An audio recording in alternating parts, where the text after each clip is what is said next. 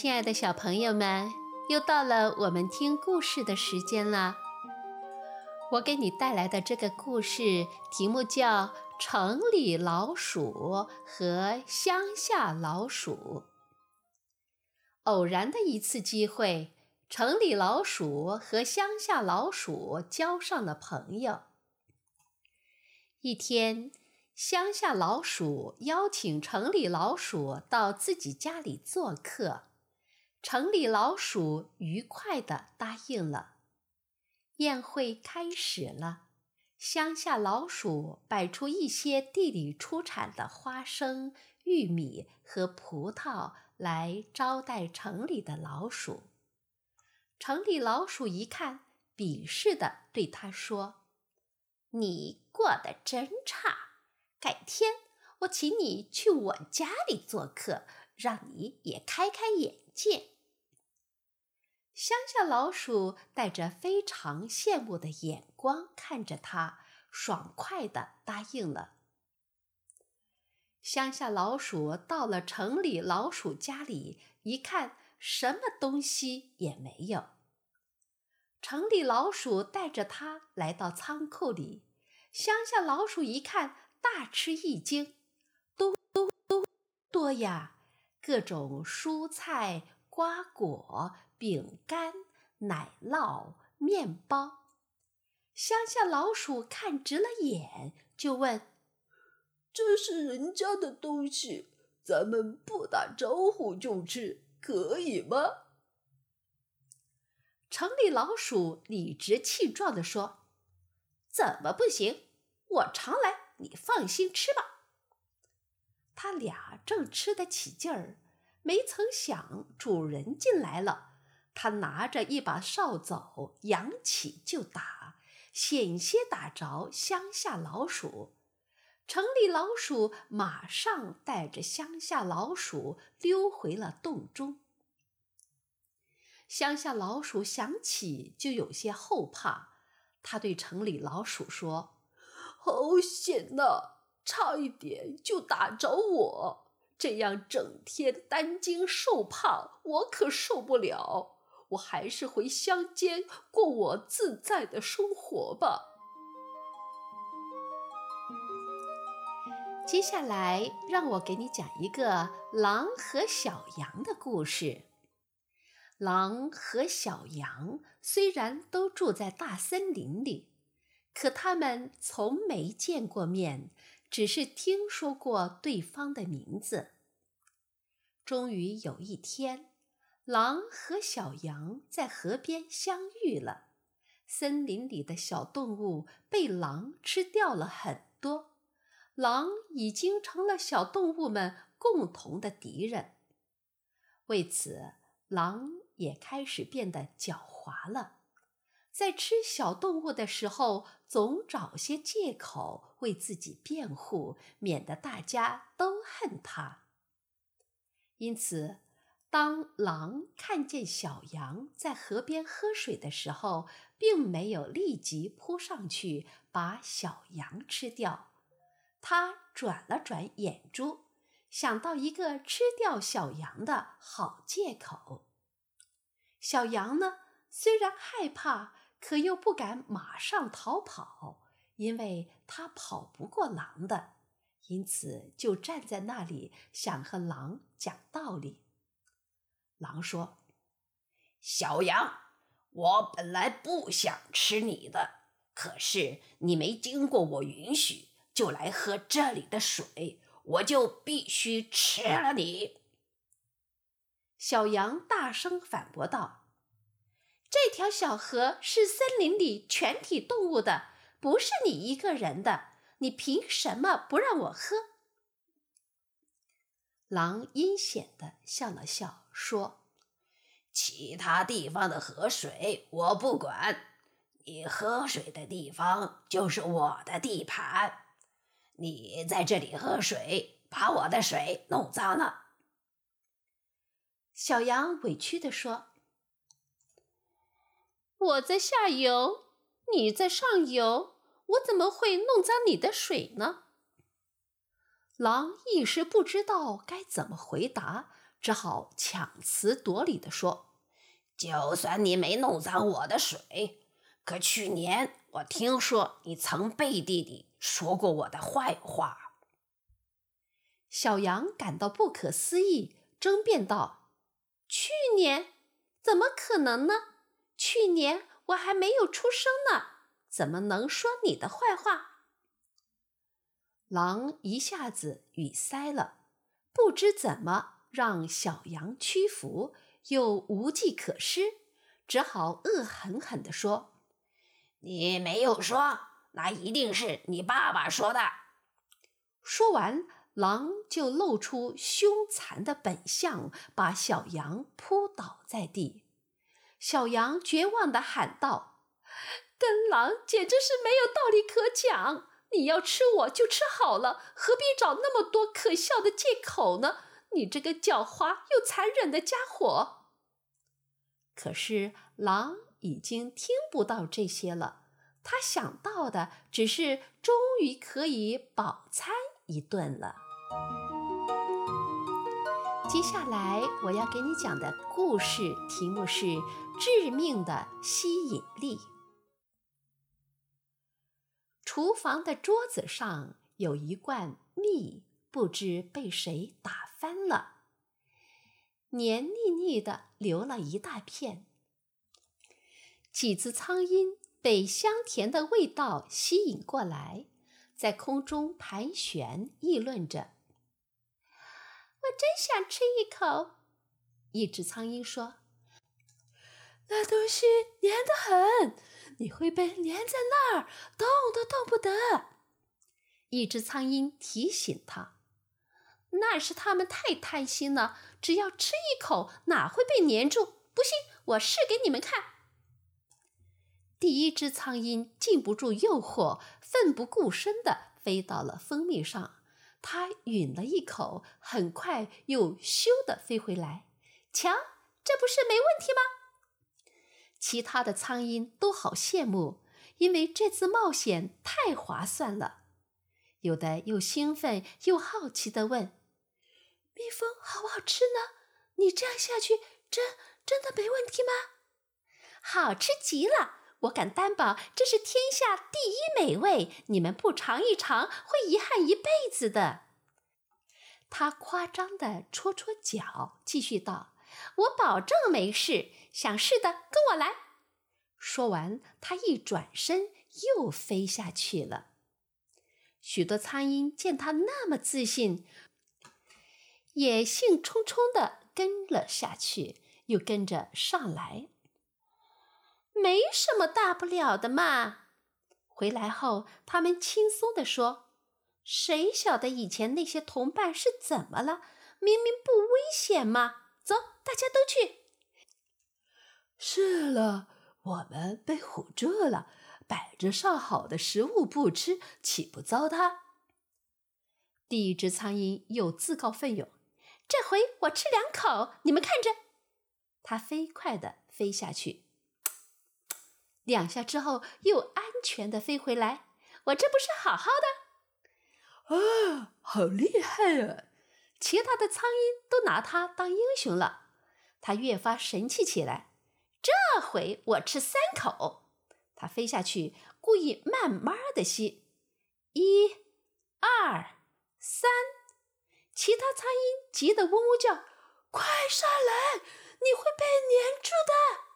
哼，哪会？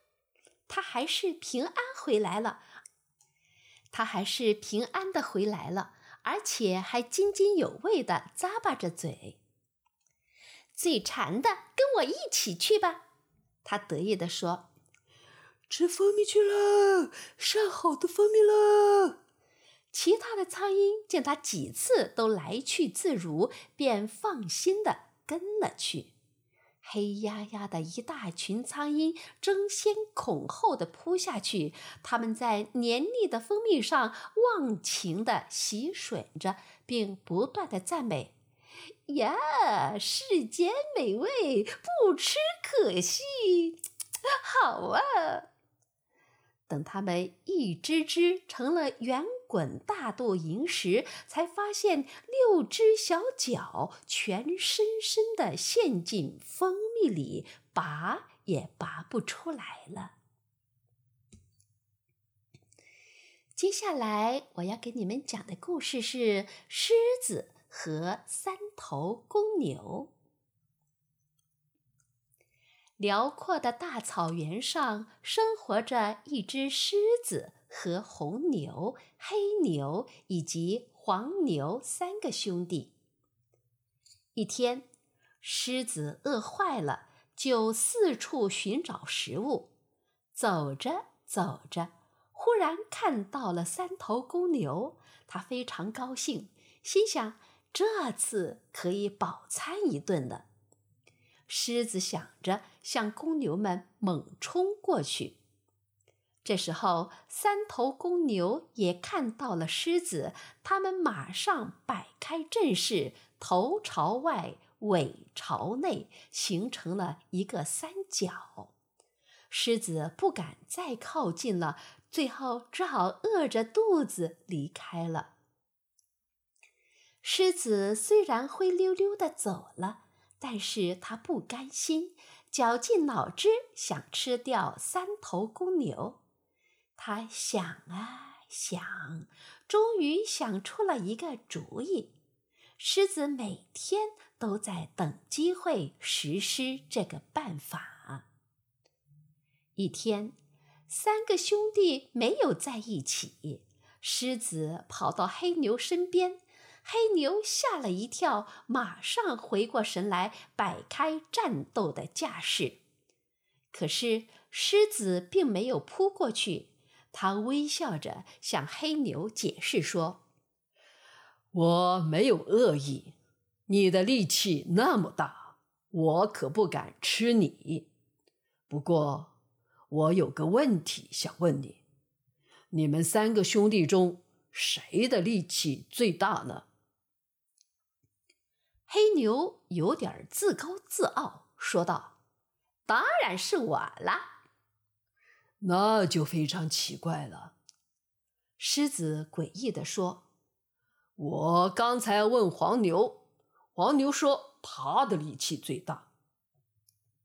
他说。”如果那一天要不是他，我就把你们都吃了。黑牛听了，气得直喘粗气，说：“他胡说八道！我的力气最大，我再也不理他了。”狮子听了非常高兴，心想：“呃，计策马上就要成功了。”于是，狮子又跑到黄牛那里。讨好黄牛说：“黄牛兄弟，上次要不是你把我赶跑，我肯定把黑牛和红牛吃掉了。你的力气最大了。”“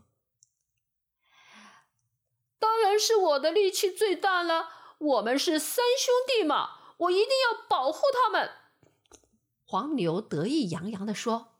“可是我听黑牛说。”他的力气才是最大的，他很不服气你呀！你看，他正盯着你呢。黄牛转身一看，黑牛正在不远处盯着他。原来黑牛唯恐狮子伤害黄牛，赶紧跑了过来。黄牛心想：这个黑牛怎么忘恩负义呢？上次要不是我出手，他早就被狮子给吃了。黄牛也决定不再理黑牛了。狮子又对红牛说：“红牛兄弟啊，黑牛和黄牛说你是个胆小鬼。当然了，我知道你是最勇敢的。”红牛听到这话非常生气，说。那两个家伙其实才是最胆小的呢，太不像话了！我一定要去找他们算账。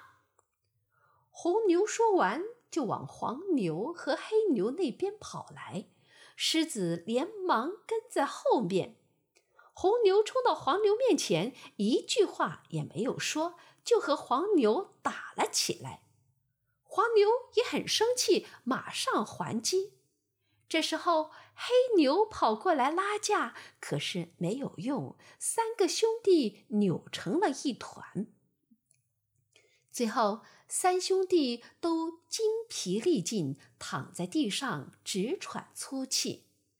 偷偷跟在后面的狮子看见机会来了，马上冲过来，把三头牛都咬死了。每餐了好几顿。接下来我要给你们讲的故事是狐狸和乌鸦。一只乌鸦飞了好久，才发现了一块肉，舍不得马上吃掉，便把肉叼回窝，准备美美的饱餐一顿。刚好有一只狐狸从乌鸦的窝下面走过，也找不到吃的，正饿得半死。狐狸抬头看见乌鸦正叼了一块很大的肉片在枝头炫耀，馋得口水都流出来了。可是怎样才能得到那块肉呢？狐狸眼珠一转，计上心来。装出一副崇拜的样子，向乌鸦打招呼：“乌鸦老兄，你还好吗？”乌鸦听到狐狸和自己打招呼，觉得很意外。今天他怎么和我打招呼呢？乌鸦装作没听见。看到乌鸦不理他，狐狸没有灰心，他依然很恭敬地对乌鸦说。森林里要举行唱歌比赛，你去不去看呀？听到这个消息，乌鸦感到很兴奋。他怎么会不去呢？他刚想回答，突然想到嘴里的肉，便不作声了。狐狸继续说道：“那天百灵鸟说，它的歌声是世界上最好听的。我不相信。”希望你能去教训百灵鸟，让它知道你的歌声其实比它要好听多了。那当然。听到狐狸的赞美，乌鸦得意忘形，刚想回答狐狸的话，还没说完，嘴里的肉已经落到树下，被狐狸叼走了。接下来我要给你讲的故事题目叫《活命水》。从前有一位国王得了重病，只有喝一种叫做活命水的东西才能恢复健康。于是大王子便向国王恳求，允许他去寻找活命水。其实他一直在心里琢磨着。如果我先找到，我就会得到父王的宠爱，成为王位的继承人。大王子走了一段路，听见有人大声的招呼他：“喂，小王子，急急忙忙到哪儿去呀？”大王子抬头一看，是个可笑的小矮人，就傲慢的答道：“蠢东西，这没必要让你知道。”小矮人被激怒了，便念了一个恶毒的咒语，让大王子陷入峡谷里，左右动弹不得，就像被关在那里一样。生病的国王等了很久，也不见他回来。于是二王子说：“父亲，让我出去找活命水吧。”他寻思着，如果我哥哥死了。那么王位就落到我手里了。二王子和他哥哥走的是同一条道路，路上他也碰到了小矮人，并且被问了同样的问题。二王子傲慢无礼的回答，结果也受到了诅咒。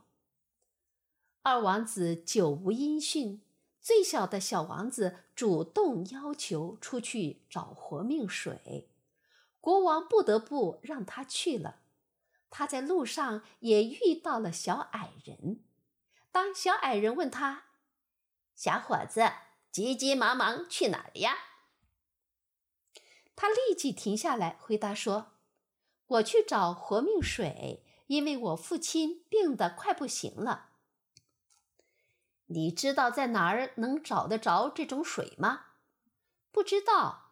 小王子老老实实的回答：“你待人很有礼貌，因此我可以告诉你怎样去找活命水。”小王子按照小矮人的指点取到了活命水，在往家赶的路上，他又遇上那个小矮人，他恳求小矮人为他的两个哥哥解了咒。终于，他们回到了宫中，小王子把杯子递给了生病的国王。国王把活命水喝下后，立刻神采奕奕，浑身充满了力气，身体变得像年轻的时候那样结实和健康。